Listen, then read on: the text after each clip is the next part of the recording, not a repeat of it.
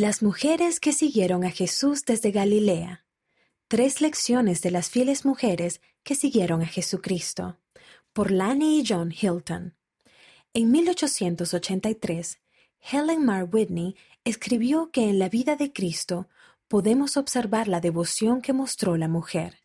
Ella fue la última en quedarse ante la cruz y fue la primera en llegar al sepulcro. Aunque la hermana Whitney no especificó a qué mujeres se refería, entre ellas se encuentran las que siguieron a Cristo desde Galilea. Lucas describe a esas mujeres al indicar que Jesús caminaba por todas las ciudades y aldeas, predicando, y los doce con él, y algunas mujeres que habían sido sanadas. María, que se llamaba Magdalena, y Juana, mujer de Chuza, mayordomo de Herodes, y Susana y otras muchas, que le ayudaban con sus bienes. La frase otras muchas implica a un grupo de tamaño considerable. Muchas fieles mujeres estaban con Cristo. Esas mujeres nos enseñan a edificar el reino de Dios y a estar presentes con aquellos que sufren. Nos enseñan a ser valientes y a permanecer cerca de Cristo, incluso cuando las cosas se ponen difíciles. Tal vez lo más importante es que nos enseñan que por medio de Cristo podemos salir de las tinieblas e ir hacia la luz. María Magdalena, Juana, Susana y las otras muchas mujeres que siguieron a Cristo no eran pasivas, más bien lo apoyaron en su ministerio de forma activa y sustancial. Se menciona de manera específica que Juana estaba casada con el mayordomo de Herodes lo que posiblemente significa que su esposo tenía una posición con medios y autoridad ante el rey Herodes Antipas, gobernador de Galilea. Debido a que esas mujeres acompañaron a Cristo en Galilea, es probable que hayan oído muchos de sus sermones escuchado sus parábolas y sido testigos de milagros como el de la sanación de la mujer con flujo de sangre y de la mujer que había tenido una enfermedad durante dieciocho años. Tal vez estuvieron presentes cuando dio de comer a los cinco mil y en muchos otros milagros. Cerca del final del ministerio de Cristo en Galilea, algunas de esas mujeres lo siguieron a Jerusalén en un viaje de una semana. Llorar con los que lloran. Consideremos por un momento el hecho de que esas mujeres acompañaron a Cristo desde Galilea y estuvieron presentes en su crucifixión. Aunque las escrituras no hablan de forma específica de su participación en otros acontecimientos de la última semana de la vida del Salvador, lo más probable es que hayan estado presentes en la entrada triunfal, que hayan escuchado sus enseñanzas en el templo y que quizás hayan participado en otros acontecimientos. Lucas indica que ese grupo de mujeres estuvo presente en el Calvario, mas todos sus conocidos de Cristo y las mujeres que le habían seguido desde Galilea estaban mirando desde lejos la crucifixión. Mateo hace alusión a ese mismo grupo de mujeres al señalar que junto a la cruz estaban allí muchas mujeres mirando de lejos, las cuales habían seguido a Jesús desde Galilea, sirviéndole, entre las cuales estaban María Magdalena y María la madre de Jacobo y de José, y la madre de los hijos de Zebedeo. Imaginemos el profundo pesar que sintieron esas mujeres al ver al Salvador sufrir en la cruz.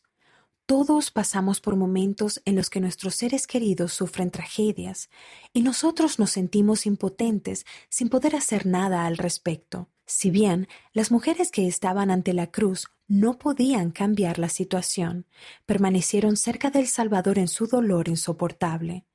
El ejemplo de ellas nos muestra que una manera de llorar con los que lloran es simplemente estar con los que sufren ser valientes y permanecer cerca.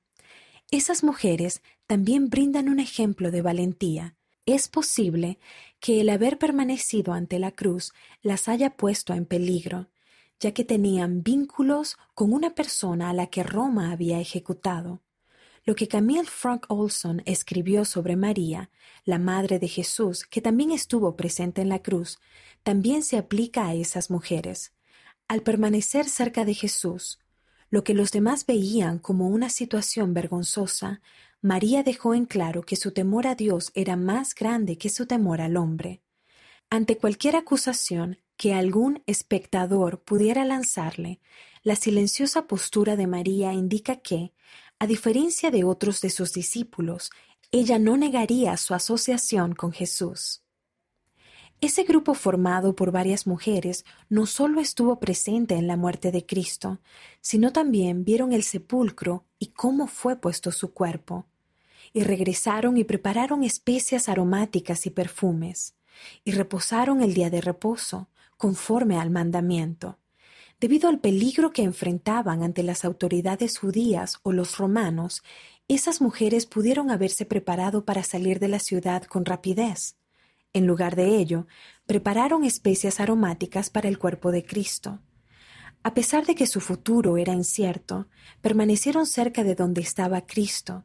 Al referirse al sábado posterior a la crucifixión, el autor cristiano Max Lucado pregunta, Cuando es sábado en tu vida, ¿cómo reaccionas? Cuando estás entre la tragedia de ayer y el triunfo de mañana, ¿qué haces? ¿Te alejas de Dios o permaneces cerca de Él? Esas mujeres nos enseñan a permanecer cerca de Jesús aún en los momentos difíciles. Ir hacia la luz. No es de extrañar que ese mismo grupo de mujeres fue el primero en ir al sepulcro la mañana de la Pascua de Resurrección. Fue a ellas a quienes el ángel proclamó las gozosas nuevas. ¿Por qué buscáis entre los muertos al que vive? No está aquí, sino que ha resucitado. Acordaos de lo que os habló cuando aún estaba en Galilea. Las mujeres se acordaron de sus palabras, volvieron y dieron nuevas de todas estas cosas a los once y a todos los demás. El apóstol Juan nos dice que María Magdalena fue la primera persona que vio al Salvador resucitado. Esto tal vez resulte particularmente sorprendente si recordamos que Lucas señaló que, en un momento de su vida, María había estado poseída por siete demonios. Quizá en esto podamos ver que María pasó de estar en circunstancias sumamente difíciles a ser el primer testigo humano de la resurrección de Cristo. Esto sugiere que, si nos conectamos con Jesucristo, Él puede ayudarnos a salir de las tinieblas y venir a la luz. Sean cuales sean los desafíos que hayamos tenido en el pasado, podemos hallar gozo al venir a Cristo ahora. María Magdalena, Juana, Susana y las demás mujeres que siguieron a Cristo desde Galilea son poderosos ejemplos de discípulas que ayudan a edificar el reino de Dios. Ellas nos enseñan a estar con los que sufren, a ser valientes y a no dejar a Jesús, aun en momentos de dificultad. Esas mujeres, testigos del Cristo resucitado, nos enseñan que, por medio de él, podemos salir de las tinieblas e ir hacia la luz. En 1893, Lou Dalton, una mujer que era santo de los últimos días, escribió las siguientes líneas que describen la fortaleza de esas mujeres que siguieron a Jesucristo. La primera en recibir al hombre tiernamente al nacer, la última en abandonarlo al morir, la primera en iluminar su hogar, la última en desanimarse y en desistir, la última en la cruz de su Señor crucificado, la primera en verlo al resucitar, la primera en proclamar su vida restaurada, al vencer la lúgubre prisión de la muerte.